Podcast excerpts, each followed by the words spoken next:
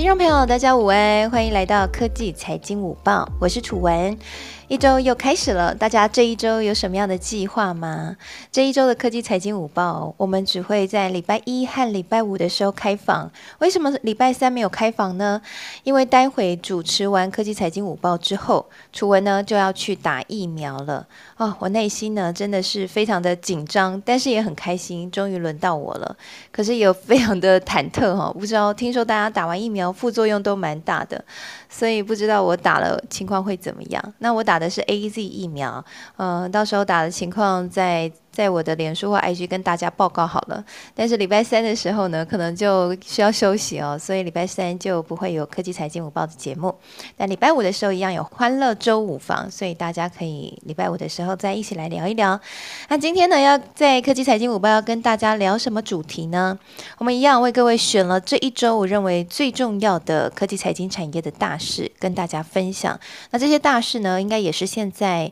呃，不管是台股或美股，大家观盘的一个。重点啊，那哪些大事呢？首先，当然就是美国的八月份的非农就业指数啊。非农就业的这个数据呢，公布了，但这个数据公布出来，居然是爆冷门，没有符合市场预期哦，比市场预期的差。哎，好像看起来这个失业，呃，这个会呃市场的这个就业的情况哦，啊，没有像是大家预期的这么好。所以现在美国情况到底怎么了呢？到底情况怎么样呢？那很多人说，这可能哦会让。美美国联准会缩减购债的这样的一个计划会变得比较减缓，因为看起来这个呃失业的呃就业的情况不如预期嘛。那如果现在就积极的赶快去缩减购债规模，不把钱注入到市场的话，可能会不会使得这个美国经济又受到憧憬呢？加上 Delta 病毒来势汹汹哦。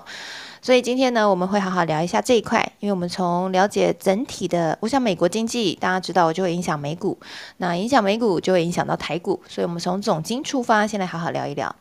再来第二呢，我们今天要聚焦在科技产业的重要话题哦，就是晶圆代工纷纷涨价。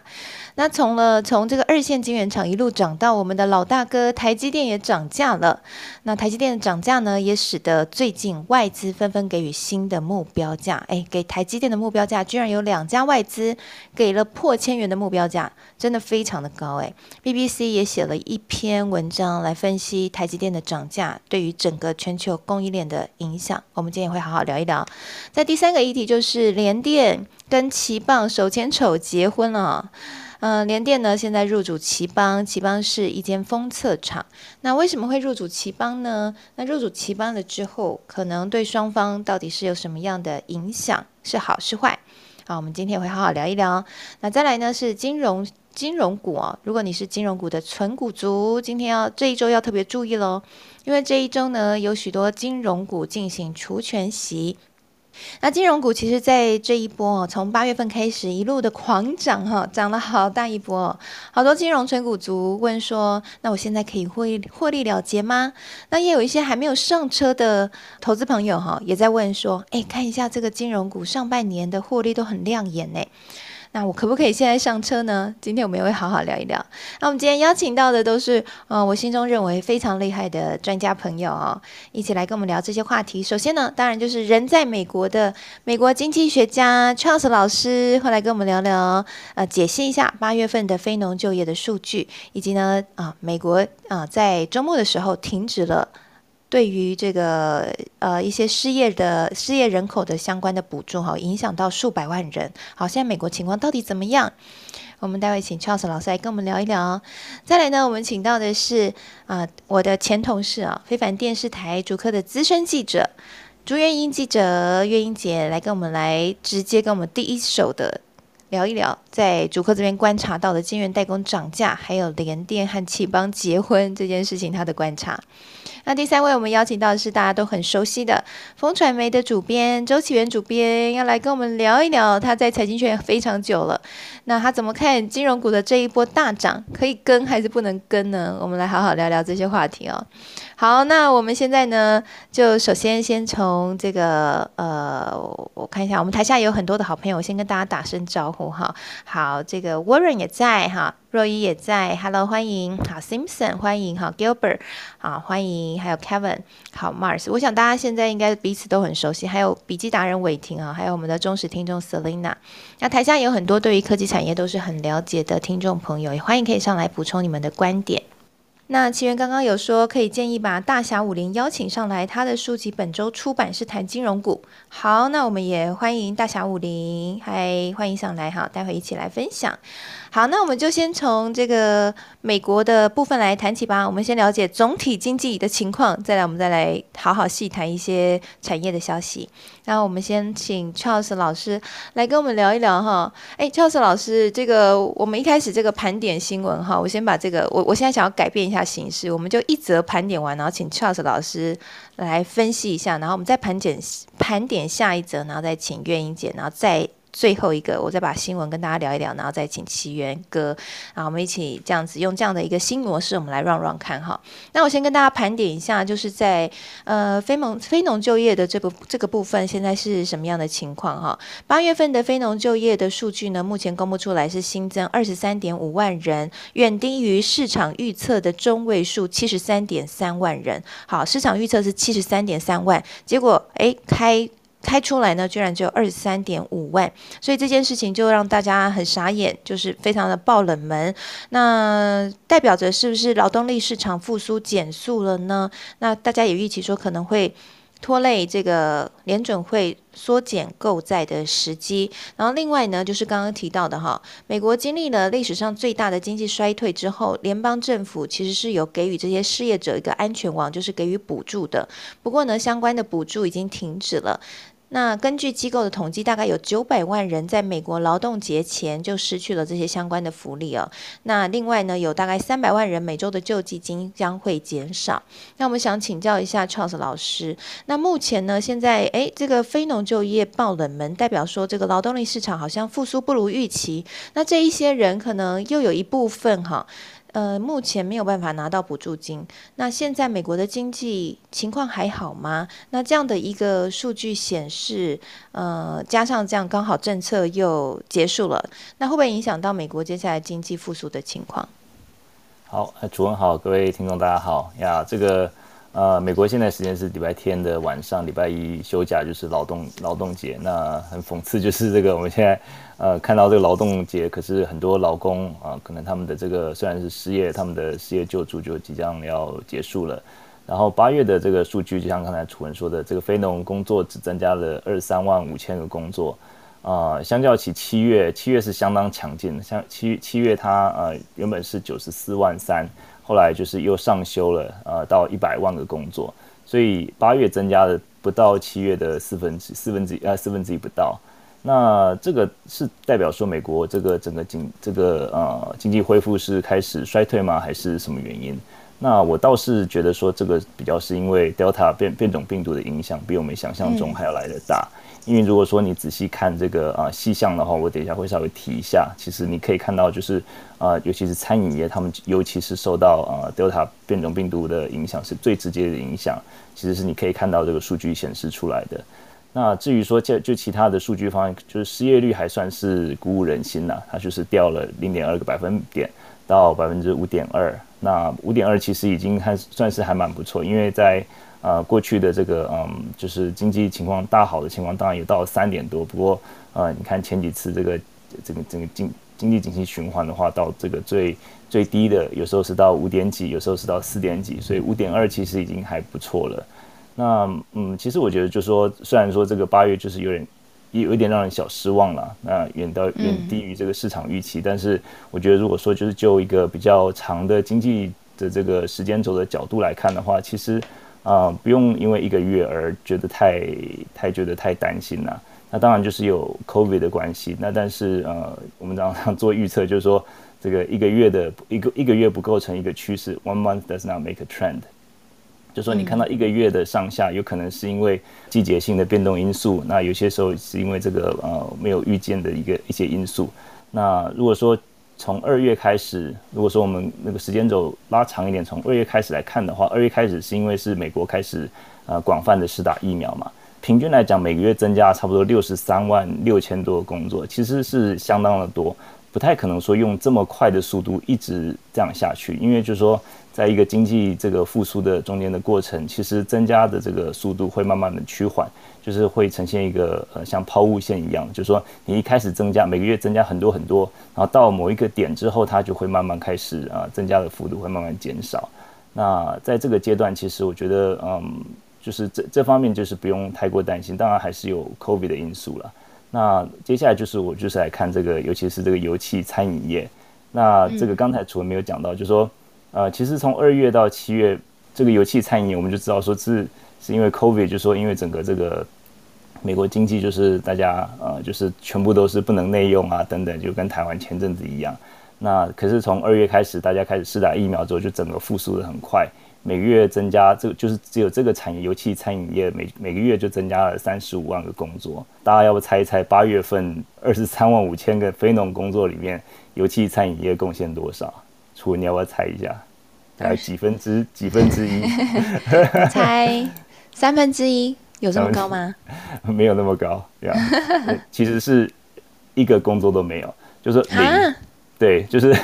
尤其 餐饮业没有全美国没有增加一个工作，这个当然是因为四舍五入了，不可能就是一个工作没有增增加，就是说没有增加到千位数，至少因为因为它通常就是四舍五入到千位嘛，就是全美国没有增加到这个这个这个部门没有增加到一个工作。那我们常常说油气餐饮就包括油气跟餐饮嘛，其实餐饮业啊主要的损失是发生在这个餐饮业，餐饮业就包括像是餐馆啊、酒吧等等的，它这个。光是这个餐饮业就损失了四万多个工作，那这个其实是直接是因为 Delta 病毒的关系。那至于像油气啊、旅馆啊，包括迪士尼啊、主题乐园这些，他们其实是正好又增加了工作数，其实是跟餐饮业减少工作数是一一样的，所以正好两个互相抵消这样子。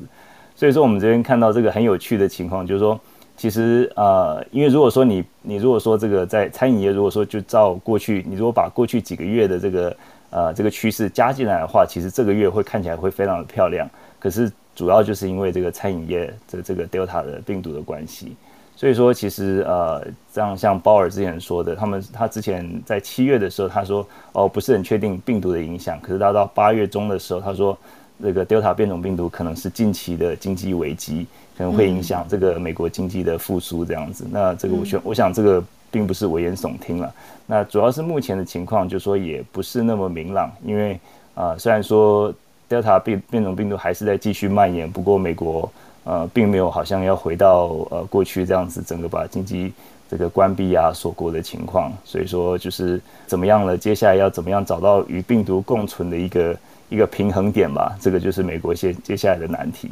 嗯，所以这样听起来的话，这个 Delta 病毒对于美国经济的影响，目前看起来是，呃，会拖累经济复苏的脚步。听起来看起来是哈，对，尤其是在这种餐饮服务业方面的。因为我刚刚也看到一个数据，是美国劳工部统计局他们对于职位空缺和劳动力流动的调查这样的一个数据哦。那他说呢，其实劳动力市场是。呃，应该说劳动的人口是很多的，供给是很充沛的，但是好像看起来供需之间没有办法衔接上。有一些谋职者，他们的一生的技能，就是他们的工作技能是不符合企业需求的，所以就一直没有办法媒合上。那这个部分也成为现在美国劳动力市场的一个困境。我在想，跟刚刚 Charles 老师说的情况会不会有关系？就是说，这些人可能原本是在餐饮业工作的，那受到 Delta 病毒的影响，他没有办法把它。所学的应用在这个餐饮业的市场，因为可能这些餐馆都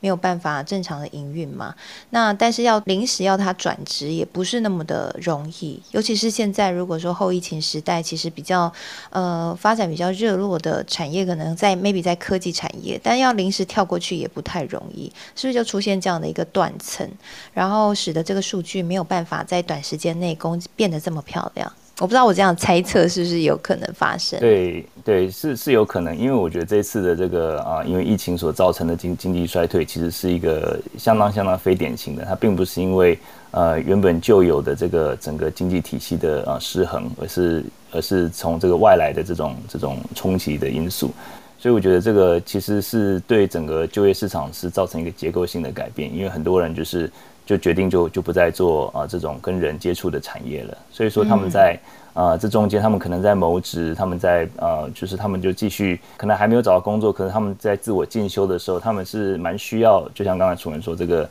这个失业救济金的，这失业救济金的这个这个领取的条件，先决条件就是说，你要表示说你每个月还是有在嗯，这个在积极的在找工作。或者说你在参加一些这种呃这个这个职业的这个在职进修的一些班级或什么样的一个证书啊，就说比方说你有在呃有在 还是有在做为接下来的这个谋职来做打算。那如果说你是呃这个在这个在这个中间你你就是靠这个少少的这个事业就已经啊勉强还可以过活嘛。那如果说就是连这个事业就已经都没有的话，我觉得呃呀将将来九月开始，我觉得会可能会尤其对这种比较边缘的这种。嗯，这些谋职的这些呃，还没有就是还没有找到工作的一些一些一些劳动力，可能会是蛮大的影响。嗯，那这样看起来的话，嗯，外界大家都在猜说，联准会是不是原本预期在那个全球央行年会，鲍尔说可能会缩减购债，那这样的一个计划会不会又往后延迟？就是嗯，暂缓一下，就不要在今年开始缩减购债，因为看起来好像情况没有非常乐观。我认为呢不会，因为基本上其实还有另外资料点，就是说在这次的这个呃这就业报告，同时也呈现工资上涨的情形，其实还蛮，就是年增率大概是百分之四点三。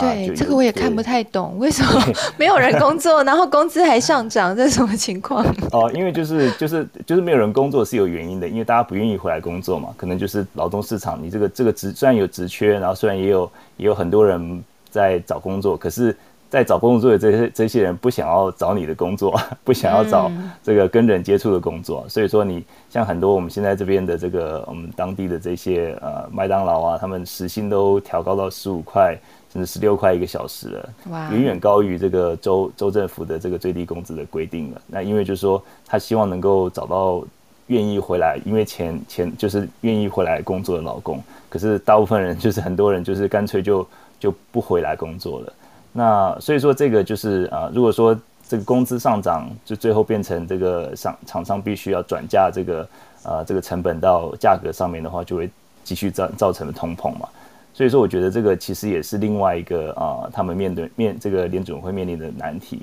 所以我觉得他们应该还是会呃 commit，就是说他们还是在年底之前，至少我觉得在十一月的这个 FOMC 的会议，应该还是会。开始减少购债，那至于规模，他们现在都还没有说多少嘛。可是我觉得他们一开始应该，因为我觉得他们呃一开始释出这个消息的时候，造成市场的一个反应，就是也是一个，也是一个先给大家打打个预防针吧。然后后来如果说又收回的话，就是在在年底之前没有减少购债的话，我觉得反而是呃一个反效果。所以我觉得再怎么样，应该他们还是会呃继续开始，可是可能规模就没有像原本预期的那么那么。那么那么 aggressive 这样子，嗯，了解了解。哇，我想大家听刚刚 Charles 老师的分析，应该又听到两个关键字吧，就是通膨。我觉得从我们这个节目开播开始哦，刚好也是后来联准会开始无限制 QE 撒钱进到市场的时刻，在我们节目里面就讨论了非常多次通膨，通膨这一波通膨从原物料一路开始到房地产，到现在呢，连科技厂上游这边也涨价涨。涨爆了哈！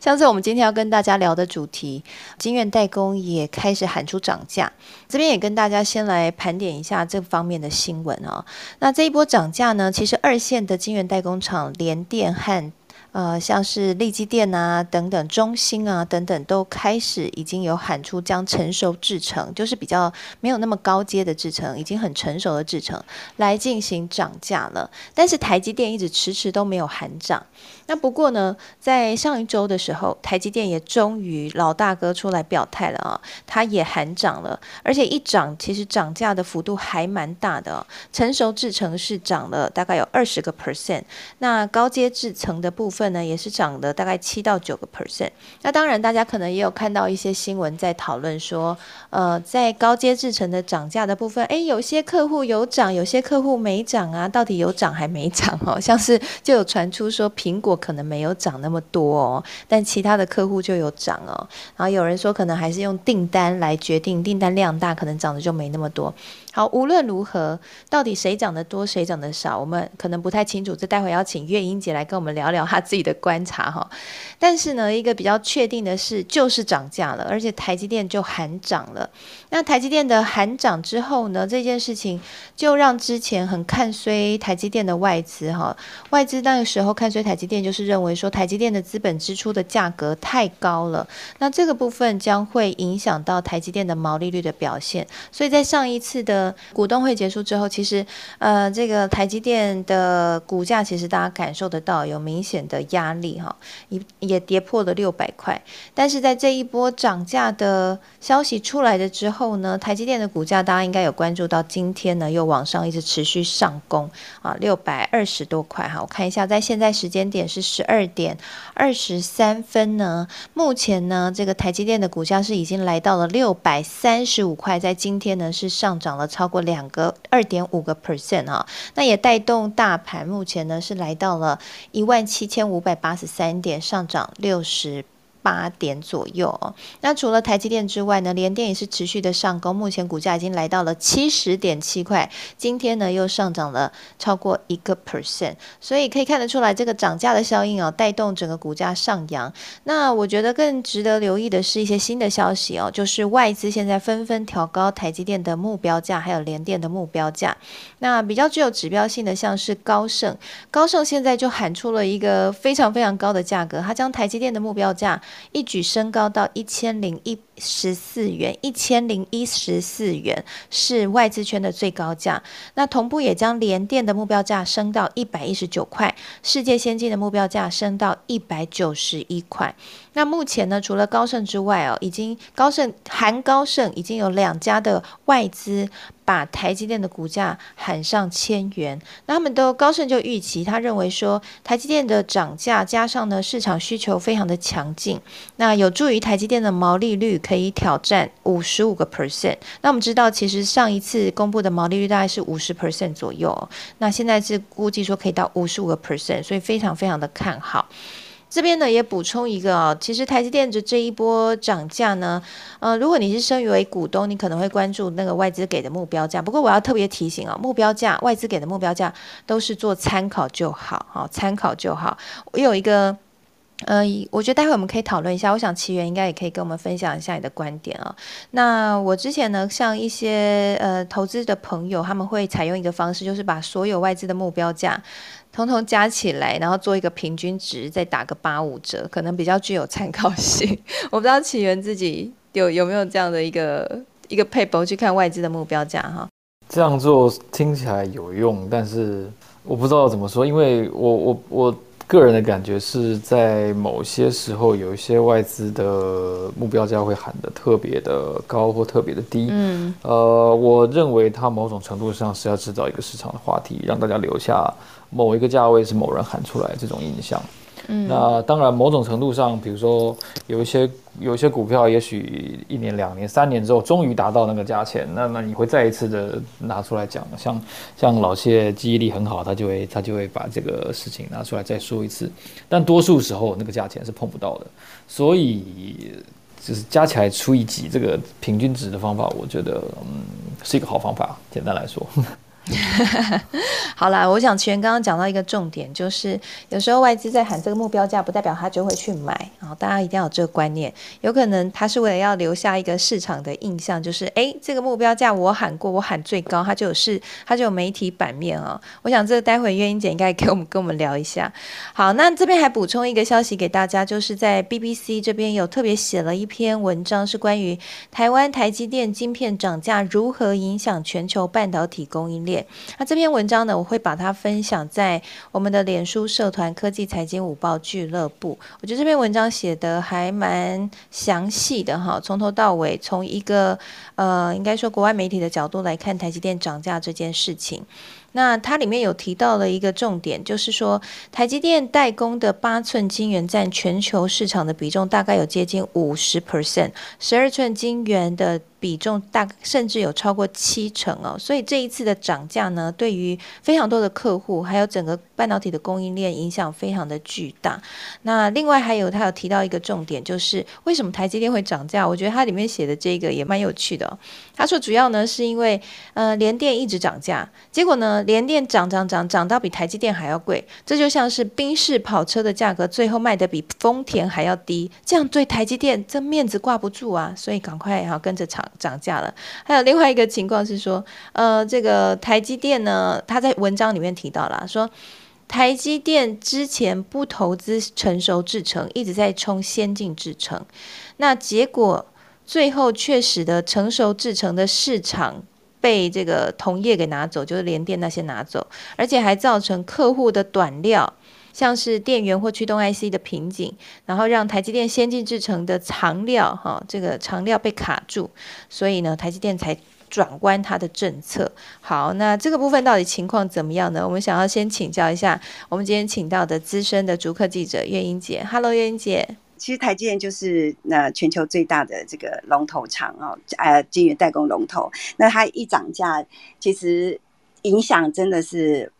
呃，是又深又远，这样整串的半导体供应链其实都是很很很震撼呐。那为什么我们谈到就是说，为什么去年然后大家都在涨的时候，去年下半年大家有就连电他们都在二线拿二线这种。八寸长，然后呃，这种六寸长，可能都慢慢的都在调升价格的时候，那台积电都好像不动声色，然后到了最近，他才在喊说啊，我要涨了。我想这就是老大哥有没有？之前他就跟媒体讲说，哦，我我我对客户 customer 的这种关系啊，是呃，都是很紧密的，然后我不会随便。呃，就是我我做任何的一个策略，我其实都是非常谨慎的。然后他不会说哦，动不动它这么大，那他也没办法动不动就涨。所以这一波我们可以看到，好像是从二线厂，从联电他们，从世界先进，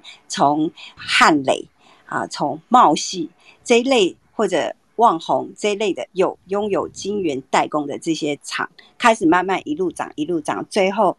逼到台积电。就看大家怎么都涨了，那而而且台建其实压力蛮大的。呃，刚刚楚文有分析到一个，就是说，呃，其实台建他们现在在那个建厂，我我我其实我就一直都在竹科里面跑来跑去哈，总来总去哈。总部后面那边宝山那边，我就觉得哇，我每天经过，每天都有不一样的惊叹。我觉得这里怎么了？感觉好像那个整座山都被铲掉，然后。然后要盖晶圆厂，而且他们晶圆厂盖的好快。不要讲说台积电在竹科的这种建设，呃，台积电可能要在美国也是一样。那我其实有亲人他们在台建工作，然后他们也已经被说你你可能就是先。在南科在实习，实习在南科受训一年，他们有很多的工程师已经都被派到南科的厂那边去，呃，受训，受训大概一为期大概一年，然后他们就要到美国去三年。其实很很多这种，呃，不是那种高阶的，就是一般的这种，呃。基层在更有有点经验，就是有点资深，这台阶已经待了三五年这样子的工程师的这种 level，其实有很多最近都有这样子的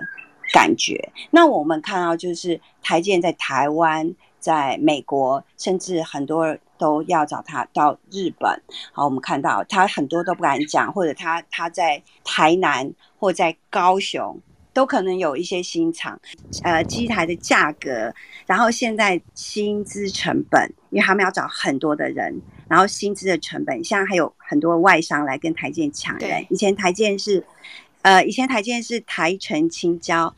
除了这些他都不要用的。现在我们看到很多，比如说云林科大啦，什么什么的，这些全部都可以进台建工作。那变化其实蛮大的，所以我们看到就是，就它的成本压力一直在增加，因为它一直扩厂，一直在它这些，所以逼得它就是不得不涨价。所以这个这一次的涨价就变成整串的供应链就为之震动啊，大家都很害怕，大家都觉得哇，大家成本也都加，之前前面 IC 设计就去去去年或者今年前半年 IC 设计猛涨，因为他们他们的 IC 设计一直涨，可是晶圆代工的价钱可能就是比较 OK，所以他们的毛利都很大。台积电可能看到 IC 设计。哦，你们的毛利都比我高，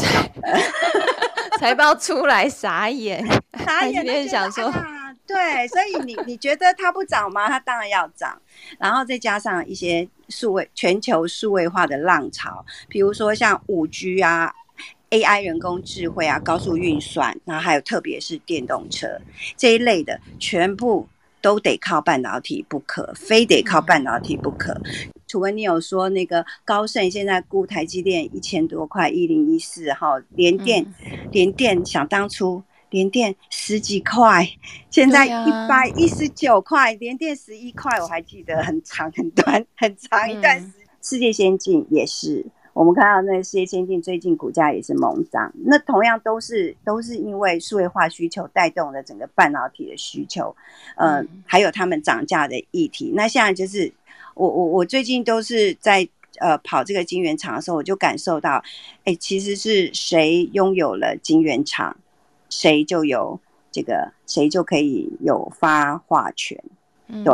所以，燕姐，那我想请问一下啊，因为我看那个高盛在报告里面还有特别提到说，他觉得这一波涨价哈不会只涨二零二，不会只涨今年，他说会一直一直涨下去，每年可能都会涨一点呢。你自己观察是有可能吗？有这样的一个趋势吗？会有讨论这样的风声吗？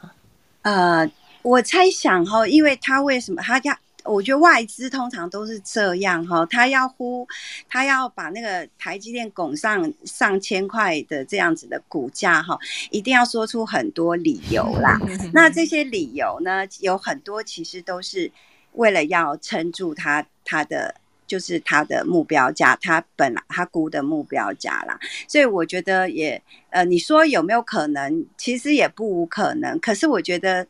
我自己本身觉得，我觉得电子业再这样一直涨下去，那那我们 user 最后拿到那些 iPhone 啊、电脑啊，对对不对？到底是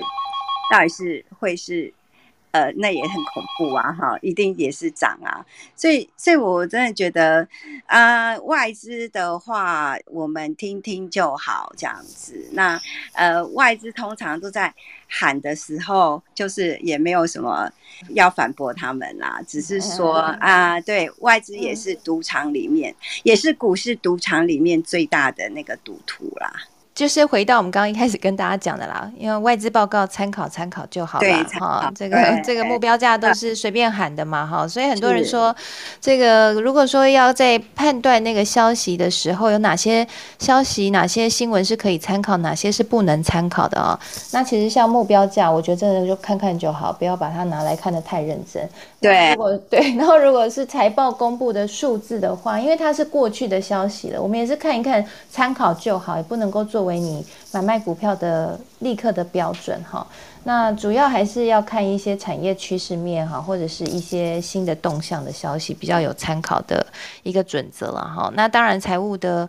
财务的数字出来，你可以算一下本一比，如果很便宜，当然可以做一个呃是否要买进的一个参考的依据。不过它已经是过去式哈，股价是反映未来。好，那刚刚月英姐有跟大家分享了，就是这样的一波涨价是缘由何来？主要就是来自于台积电不断的扩厂。那它资本支出的压力蛮大的，那再加上现在全世界对于半导体的需求真的很大，所以在来自于这个电动车啊、五 G 啊等等，通通都要用到半导体晶片，所以这也使得在供不应求的情况之下，涨价本来就是在所难免的。那我想请教一下袁英姐啊，因为我听到一个消息说。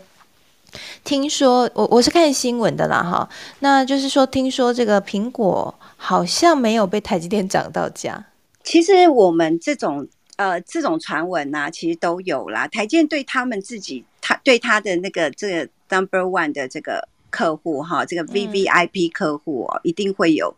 呃不同的不同的策略应对啦。但但你我们。我们也有问过台建这件事情啊，但你知道台建对客户的这种，尤其是 A 公司苹果，它怎么可能去证实，或者是反正就是他不会说任何回应的。所以苹果客户的这个东西呢，只只有台建自己自己知道。那他有没有被涨到价？我猜这样大的需求哈，可能没有被涨很多啦，我只能这样说。但但我觉得涨价应该都有吧？你看刚刚。讲过，现在那个不要讲什么汇率什么的，光运费，大家就知道那种那种压力呀。所以光从台湾做好要运要干嘛，运到全球对的的一些厂里面去做什么的，其实我觉得应该应该。很难不涨，这这些其实都有联动性的。嗯，这些就是通膨啦，对啊，就是讨论的通膨哈。你看那个菜价等等的也是，哦，现在也好贵哦。民生用品我们也可以感受一二这样子。嗯，所以接下来这波涨价应该还是非常的明显哈。对，我觉得应该是因为我们看到那个上游哦，台积电他们晶圆厂的上游做细晶片、做细晶圆的，像。环球金啊，中美金这一系列的做这种空白晶圆片的这种材料，台盛科啊、合金啊这一类的，那我们看到他们的价格，他们的长约客户啊，从三年、五年啊，就一路在增加，你就知道说这个需求到底是怎样，而且他们定他们签长约的价格也都还不错，就是比起去年来看的话，今年真的是。非常的旺，所以可以确定，其实以我自己这逐科跑来跑去上下游产业链的这种十几年经验，那我觉得这这个龙井可能到明年应该还不会，还不会，还不会变弱这样子。嗯，你说涨价的融景吗？就是持续一直涨啊，需求的融景，然后需求融景，对对对，就是强劲需求的这种力道，可能到明年应该还不会变弱这样。嗯。对，所以半导体的长线趋势还是非常看好的啦，哈。所以，呃，投资朋友如果要长期投资的话，其实半导体还是一个在价格上合理的情况之下，是一个值得长期投资的标的了，哈，是蛮好的。不过外资报告参考一下就好了，哈，不要追高，不要追高，大家要冷静，要买也要等到它这个有回落一点的时候再买，哈。这个价格永远都是会回到它的基本面的，哈，大家要有耐心一点。好，那我接下来请这个半导体的。业内人士 Warren 来帮我们补充一下。那 Warren 补充完了之后，我们再请月英姐再跟我们聊一下这个联电和奇邦。Warren，Hello。啊，很深刻啊！就像刚刚月英姐讲，其实湖北的房价就涨快了，北中科也是，南科也是。其实，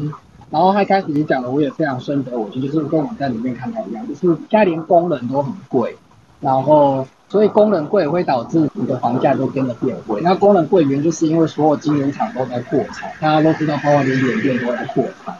所以这种情形之的情形之下，现在客现在所有整个全世界在抢半导体的战略物资，而且你包括你看，就算你即使连车用 IC 都开出来了，如果大家有注意到，最近全世界主要车车厂，他们还是有陆陆续续在停工哦，就代那代表缺的料是真的缺的还蛮多的。然后我们自己在产业内观察是，呃，整个的需求还是很强劲，而且那种强劲的情形是我个人认为啊，不是只有这一波的短缺、长短缺呀，因为我们以前是这么认为。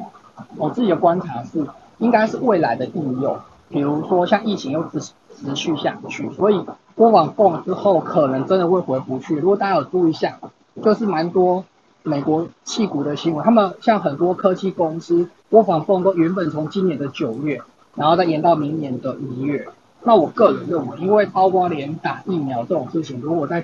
青少年以下，全世界都还没有很高的话，这这个再下去的话，它会在反馈成变成对 IC 产品的需求会更大，然后会造成其实这一次这一整个一波上来，接下来我觉得才刚开始在。在成长的阶段，就是 HPC 的部分，就高速运算的部分。你说 USB 四点零吗？这个吗？最近这个话题也好热。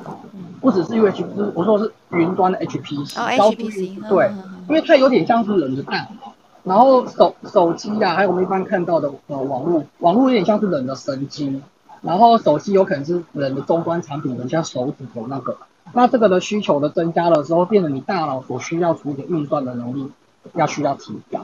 所以你会看到很多在 HPC 的部分。那这个部分等大家到时候再回头回过来看的时候，这这个哦里面开始从去年开始在增加，然后现在一直在疯狂的增加。那以后还会再更大的增加，你就可以看到世界各大厂其实都是投入在 HPC 的这一块。我我个人认为，在业内的观察，这个才是真正驱动整个半导体产业，因为 HPC 会会占到手机的需求的产能，就像刚刚月英讲，是这样下真的是得产能者得天下。然后对 HPC，它包括比特币现在在涨，会发现到他们的 wafer 的单价都是比手机的单价贵很多，所以如果你是大这些大厂们的头头们，你会先给单价高的客户拿到 ASP 呢，还是去给那一种一天到晚靠着呃各国政府官员来求你，可是那个单价根本就不怎么高，你就可能会还是会满足一下他他的需求，可是真正最大的毛利应该都在 HPC，而且那一块还在增加中。我可以跟大家分享到我的观点是这样。谢谢 Warren 的补充。好，所以 HPC 哈相关的嗯一些趋势啊、消息啊、个股啊，大家可以特别留意一下哈。这个部分刚刚 Warren 有提供他的观察，这部分需求很强劲。好，那接下来我们想要请月英姐来跟我们聊一下联电、联电和奇邦的联姻。嗯，联电和奇邦的联姻，我想应该是震撼外界哦。今天呢，奇邦大涨，那联电呢是目前的股价，我刚刚看一下，好像也是小涨嘛，哈，七十点。七吧，我看一下，现在是哦，现在现在回到平盘了哈，又回到七十块了。那这个部分其实也有人说，其实联电并了奇邦之后，对于联电的 EPS 的贡献其实是很有限的。那不过呢，为什么他要并奇邦呢？有人说呢，这个是奇邦希望可以呃避免他遭到长华入主的威胁哈。我想这背后有很多的策略联盟的关系。那不知道月英姐你这边的观察如何？嗯，是楚文。那我觉得刚刚楚文刚刚讲到一个重点哈，就是说，呃，这个奇邦这这家公司，它它，我先大概概率讲一下，奇邦这家公司它其实是做后段的封测嘛，哈，它主要是做这个呃驱动 IC，就是面板驱动 IC TDDI 的的一个呃封封装测试这样子。那呃，奇邦这家公司其实呃获利一向是还还。不错，这样子哈。然后呃，在产业界的这个也是，就在他们那个产业，其实也是呃，也是前一二名这样子。所以，我我们看到就是，嗯，奇邦这家公司其实一直以来就是稳稳稳稳健健的。那他在竹科这这边的话，我们看到他的公司也都是很稳健的在在发展。但他们其实就是他们有个问题，就是公司。公司经营团队持股的比例十分的低，一直以来这家公司非常老的公司。我记得我跑竹科跑二十几年了，我我也跑它二十几年，所以所以我我我呃，他他就是一个很很很很老字号的公司。那那但是长期以来，这家公司我们都知道，这家公司呃，包括董事长、总经理这个团经营团队，呃，就是持股上面其实都不高。所以，所以其实，在去年的时候，我们就听到风声，有呃，就是刚刚楚文讲到这家长华，那他他其实看上看上奇邦，觉得奇邦是一家很不错，可以可以呃，就是我们不能讲说可以入主，但那他可他们觉得说可可能是很不错，值得投资的公司。好，然后他们就不断的买入奇邦的股权，那一度威胁到整个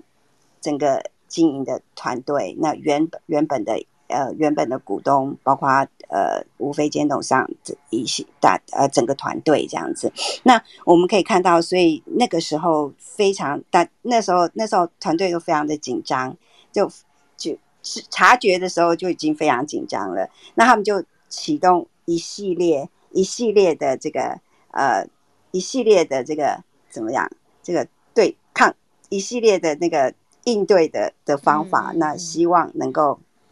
能够阻止这样子的情况。那后来之前一度一度传过有点危险这样子，后来还是一一被化解了。那我们还是非常觉得那个吴董的团队是非常厉害。那最近我们又听到就是呃，奇邦呃就引进了联电。入主。那不是入主，就是说联电投资。那我觉得刚才我们呃可以谈到这个呃联电利用它旗下的创投红城创投，其实砸了五十四亿到奇邦，然后股权几乎是九点零九，是单一的最大股东。所以我们可以看到，这我我觉得这个事件，我看到的是说联电现在是满手是钱，就是现金很多啦哈，他们。它股价从十几块涨到现涨到现在，你看这一路，然后一我们看到它的获利一路冲高。那它到现在，而且它又不做先进制程的开发，所以它它都走成熟制程，所以它现在是满手都是现金啊。它一定要找找，也要找一些策略投资的的这种管道或者是这样子的对象。所以我们看到联电跟奇邦，其实他。其实我们讲说这些科技人，他们的他们都是十几二十年的老交情，所以他们可能就是后来一拍即合，发现就是两家两家，一个做封装测试，一个做晶圆代工。那两家公司如果结盟的话，其实对两家公司都会是 win-win 双赢这样子。所以，我们我们就听到呃这样子的一个消息。那但是我我觉得这不用。这也没，就是也也是不用惊讶，就是我觉得这很好像感觉就是很很很顺理成章这样子啊，哈，所以我我我觉得我觉得这个这个呃，如果像像我们看到联电进来以后，那其实那个嗯，这个这个巩固经营权的这部分，可能可能呃，就是暂时就是已已经可以说这个怎么讲这个。为这个弹弹药，就是本来要爆炸的这个这个弹要，就是拆拆弹组的这个应该是奇邦的警报被解除了。对对对对对对，已经成功拆弹成功这样子。所以我们看到，其实而且这两家公司其实也也不错。我们看到过去，其实这也要谈到联电的呃联，我们看看到联电的策略啦。联电早期我们知道联电就是一串的联家军嘛，从从联发科、联咏，从 IC 设计，他们有一串的联发呃联家军的 IC 设计公司，他们就是很善于这样子的策略。那可是慢慢的从联电，后来联电就呃慢慢的有点呃就是呃我们看到它的能呃就是整个经营能力比较下降的时候，真的整个联家军像联发科、联咏啊，就是很就是慢慢的他们就各自各自各自自。自主，而且他们都发展的非常好，所以我们看到联联电在过去的这些策略，到现在，到现在我们看到联电现在也是持续也也走这样的策略，但是它可能从 IC 设计的掌控到过去是 IC 设计掌控权比较高，那现在你可以看到他们整个是走产业链的。这种合合纵跟联盟，那我们看到他们，他现在就是看到那个 IP 制裁的，他有智源，看 PCB 它有星星，封装测试有金源电，那现在再加上奇邦，我我觉得联电的发展也好，感觉上也是，呃，也是啊，对，越来也是越来越往正向的方向这样子，所以我我我倒是还蛮看好这两家公司。牵手牵手步入礼堂这样子，嗯，好，谢谢叶莹姐今天的分析，太棒了。所以这样听起来的话，其实对于奇邦和联电来说都是好事啦，哈。就是对于联电来说，整个集团的策略布局会更完整；对于奇邦来说呢，在经营权上面的巩固，应该看起来比较不会有危险了，哈。这个。警报弹已经被拆除了，好，谢谢月英姐的分析。好，最后呢，我们要聊一个主题哦，这个主题应该是很多金融股的成股族很在意的，就是金融股的除权息，在这一周呢要热烈登场了。今天其实就登场了我们的金融股。的这样获利网哈，富邦金，富邦金今天就是除权啊，除权了。那现在呢，目前除权的情况怎么样呢？好，让我来看一下哈，这个目前呢，富邦金除权的情况，目前是在这个填权的这一条路上呢，目前是小涨了零点六五个 percent，现在股价是在七十七点六块。那这一周呢，还有另外一间也是要进行这个除权息。好，我想呢，这个金融股哈，很多人都说哇，这个八月份大概将近一个月就已经涨了。呃，我我补充一下哈，这一周还有台气银也要来进行除权息，还有高雄银都要。那富邦金今天是打头阵，是九年来第一次配发股票股利一块钱，所以这一次会不会填权，大家很关注。目前看起来是在。呃，正向的发展。好，那富邦金在前七个月已经赚超过一个股本了哈，表现其实获利表现非常的亮眼。那大家也可以去看一下它的本益比的状况。其实，嗯，这个金融股现在其实他们这个获利如果很漂亮，如果明年可以延续的话，其实现在真的股价是。我我是觉得还不贵啦哈，我们要问一下奇源，奇源你觉得现在金融股的股价贵吗？然后另外就是很多人说现在是不是可以手上有股票的可能都已经大涨一波，是不是应该要获利了结，还是要赚赚一下明年的可能的升息行情？奇源你的看法呢？诶，我必须先讲哦，那个我不喜欢金融股。你不喜欢金融股，所以我说为什么要把要把大侠武林拉上来，就是因为我他也不喜欢金融股嘛。No no no no，他他擅长投资金融股 哦，所以我觉得需要做一个观点的平衡，就是嗯，应该这样说，我们买债券是因为我们期待它有一个固定收益嘛，哦，然后债券的孳息，那买股票买的是它的成长的力量，但。金融股可以说完全没有成长的力量，它就是赚到钱然后分掉。那它如果说我们要赚嗯配息的话，似乎瑞慈就全球的瑞慈可能它的的配息的情况可能还比金融股好一点。但是有听过我的 podcast 里面跟跟大家武林的这个访谈的话，你可以理解到，其实台湾的金融股在全世界是一个非常特别的族群。那我曾经做过一个比喻，就是说台湾的资本市场的很多的制度，其实不只是金融股了。台湾资本市场有非常多的制度，其实在全世界都是独一无二的。举例来说，月营收就是一个全世界都没有这样做的这个制度。那在去年呢，其实去年全世界一些高配息的股票经历了一次砍股息的超巨大的风暴。那但是台湾投资人，如果你是所谓的纯金融股的话，其实你可以可以说差不多没有感受到这一次的事件。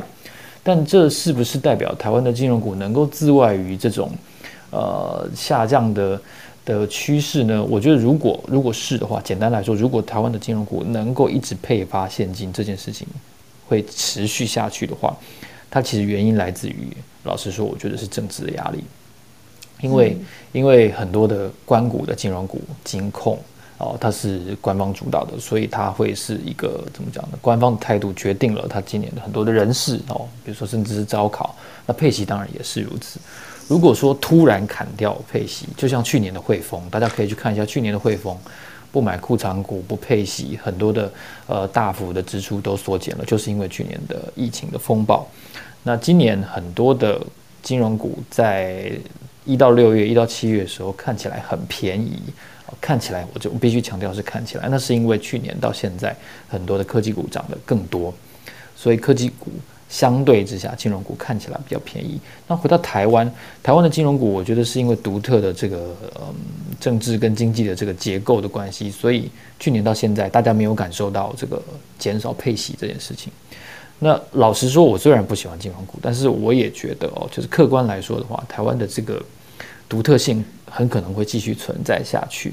所以如果你要看金融股的话，我想可能呃看台湾的这些金融股，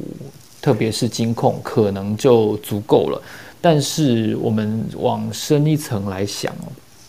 这个现象可能只有台湾独有，因为如果你把眼光跳开台湾，你去看香港，